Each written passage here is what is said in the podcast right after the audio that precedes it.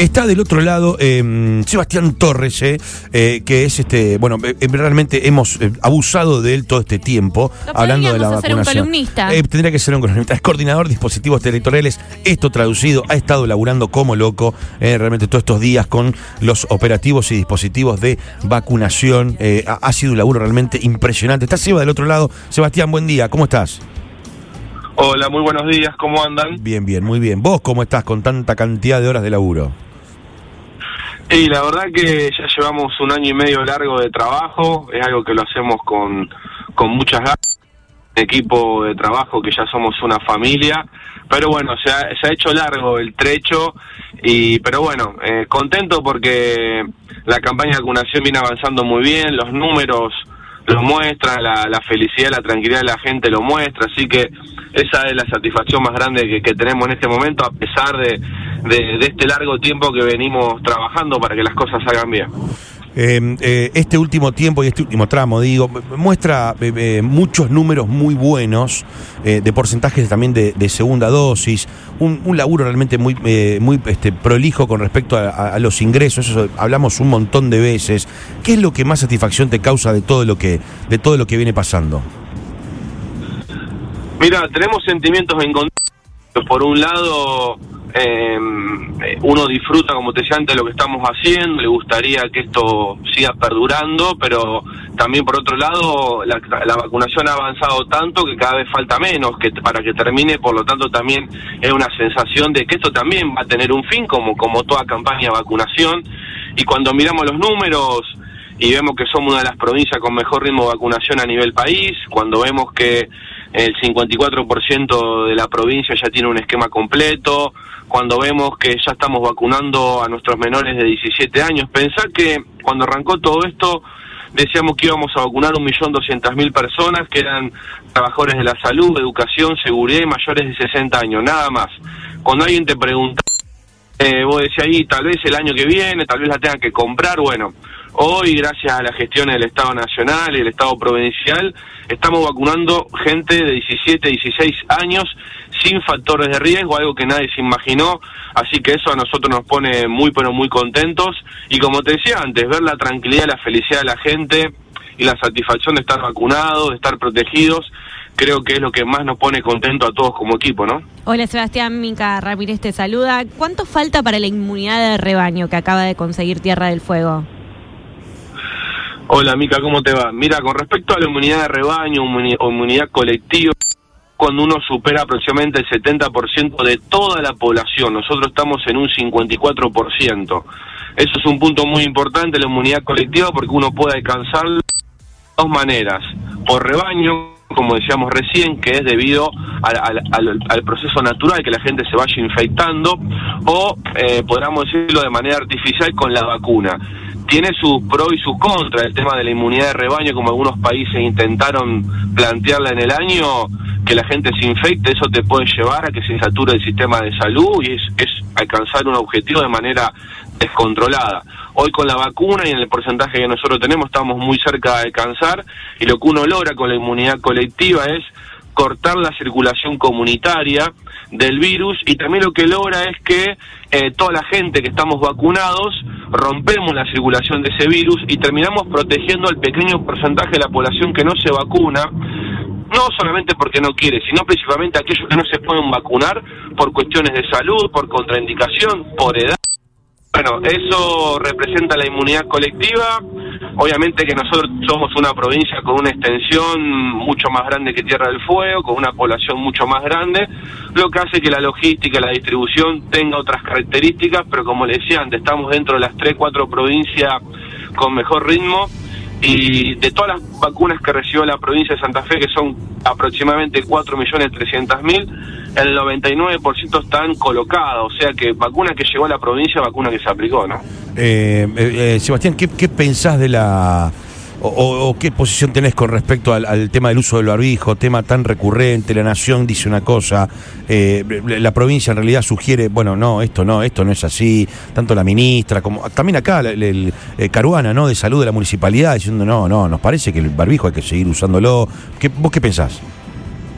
Mira, yo creo que uno analizando en forma completa lo que han sido las, las declaraciones a nivel nacional y después, bueno, las definiciones que tomará nuestro gobernador y nuestra ministra. Estamos en una etapa en la cual debemos seguir manteniendo algunos cuidados debido a que la circulación comunitaria de la cepa delta todavía no, no pasó, pero es muy inminente debido a los tiempos. Hemos logrado demorar esa circulación comunitaria. Pero bueno, yo como médico... Eh, mi indicación, o más mejor dicho, nuestra recomendación es que se, debemos seguir usando el tapaboca, debemos seguir manteniendo la distancia social y el lavado de mano, que son tres medidas que ya son redundantes, que la hemos dicho y repetido por todos lados, pero la realidad que es la otra vacuna. Tenemos la vacuna que va en el brazo y la otra vacuna es esta, es el barbijo, el lavado de mano y el esfuerzo que hemos hecho como sociedad en todo este tiempo para que las cosas salgan bien, para que podamos también todos volver a trabajar, para que el sistema productivo se active, para que la economía siga creciendo, creo que para que eso suceda tenemos que estar sanos y creo que eh, la responsabilidad civil de cada uno de nosotros pasa por ese lado, por usar el tapaboca, por cuidarnos, porque nada, la vacunación viene avanzando muy bien y cada uno nos corresponde hacer esa partecita de, de cuidarnos para que podamos volver a, una, a la normalidad o a una nueva normalidad que creo que muchos eh, eh, necesitamos, que muchos han, han, sufrido mucho por la pérdida de seres queridos, por cuestiones económicas, emocionales, y creo que sería una etapa importante post pandemia para la sociedad que tiene ganas de recuperar la, la, la esperanza, por lo tanto creo que nos debemos cuidar entre todo, cuando siempre repetíamos el título nadie se salva solo, nunca fue un eslogan, eso, fue un hecho porque es un hecho colectivo la salida de la pandemia. Eh, Seba, eh, última, sí, así ya no le hinchamos. Escucha, eh, leo mucho sobre los operativos estos de, salir a, detectar a aquellos que no pudieron acceder a, la vacunación por cualquier limitación que tengan, por no tener acceso a, no sé, a algún dispositivo como para eh, este, apuntarse un turno. Este, ¿Cómo lo están realizando? ¿Cómo se lleva adelante eso? Mira, eso tiene que ver eh, también con un título que no es un eslogan, y perdona que use la misma metáfora. Cuando uno habla que el Estado tiene que estar presente, esto es un ejemplo. Nosotros estamos recorriendo con uno de los camiones sanitarios que tiene el Ministerio, un camión sanitario y más de 40 agentes sanitarios. Estamos recorriendo los barrios, esta semana estuvimos en zona sur, zona noroeste y zona norte y vacunamos 500 personas eh, que por diversas situaciones no habían accedido a la vacuna, cuestiones culturales, nos hemos encontrado con muchas cuestiones de, tal vez en algunas comunidades de pueblos originarios, cuestiones eh, de barreras tecnológicas, económicas. Eh, son 500 personas que vos decís, tenés sentimientos también encontrados, porque vos decís, bueno, qué bueno, el operativo fue un éxito, pero también uno se pregunta por qué esas 500 personas no accedieron a la vacuna. Eh, en síntesis, el operativo viene funcionando muy bien. Eh, la verdad que es la estrategia de recorrer casa por casa, barrio por barrio y encontrar a esas personas, hoy nos permite tener, por ejemplo, solamente en Rosario 500 personas más vacunadas. Y la particularidad es la vacuna que estamos utilizando, que es la vacuna CanSino, que es una vacuna de origen chino-canadiense, que es monodosis. Por lo tanto, esa persona que la encontrás en el barrio por única vez, la vacunás y automáticamente le estás completando el esquema de vacunación. Así que tiene esa particularidad esta campaña. Y bueno, esta semana vamos, vamos a continuar. Que parte de la misma experiencia que nosotros hicimos con el detectar el año pasado, que recorríamos barrio por barrio. Bueno, esta, esta estrategia tiene algo similar, es llegar con el Estado lo más cerca de la gente. ¿Qué pasa con la vacunación para los chicos que se están por ir a Bariloche ahora que se reactiva el primero de octubre los viajes? ¿Están accediendo a los, turn a los primeros turnos de Pfizer los chicos de 17 años esta semana, no? Así es, Mica. Esta semana, si pudieron ver, eh, hubo muchas muchas postales, muchas fotos de estudiantes vacunándose con sus con sus camperas de, viaje de quinto año, así que era una linda una linda postal.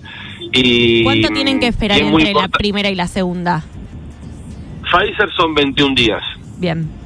O sea que puede ser que muchos vayan con esquema completos al viaje entonces. Eh, exactamente, muchos vayan con esquema completo, pero bueno, eso he escuchado que a veces algunas empresas estaban pidiendo, bueno, la empresa no puede exigir eso porque acá hay una campaña con un calendario, con una planificación en la cual a medida que van llegando las vacunas vamos turnando y, los chicos se van vacunando, así que es muy importante que, que puedan inscribirse, porque eso es clave, que se puedan inscribir, que puedan ir al turno, que respeten el día y el horario, y que también sean cuidadosos en el viaje, que se puedan, que se puedan cuidar, yo sé que es difícil, pero es un punto muy importante para, para evitar el aumento de casos. Che, Seba, no, eh, no es por minimizar eh, al con- tu trabajo, al contrario, pero nosotros somos fan de la ministra y queremos saber cómo está.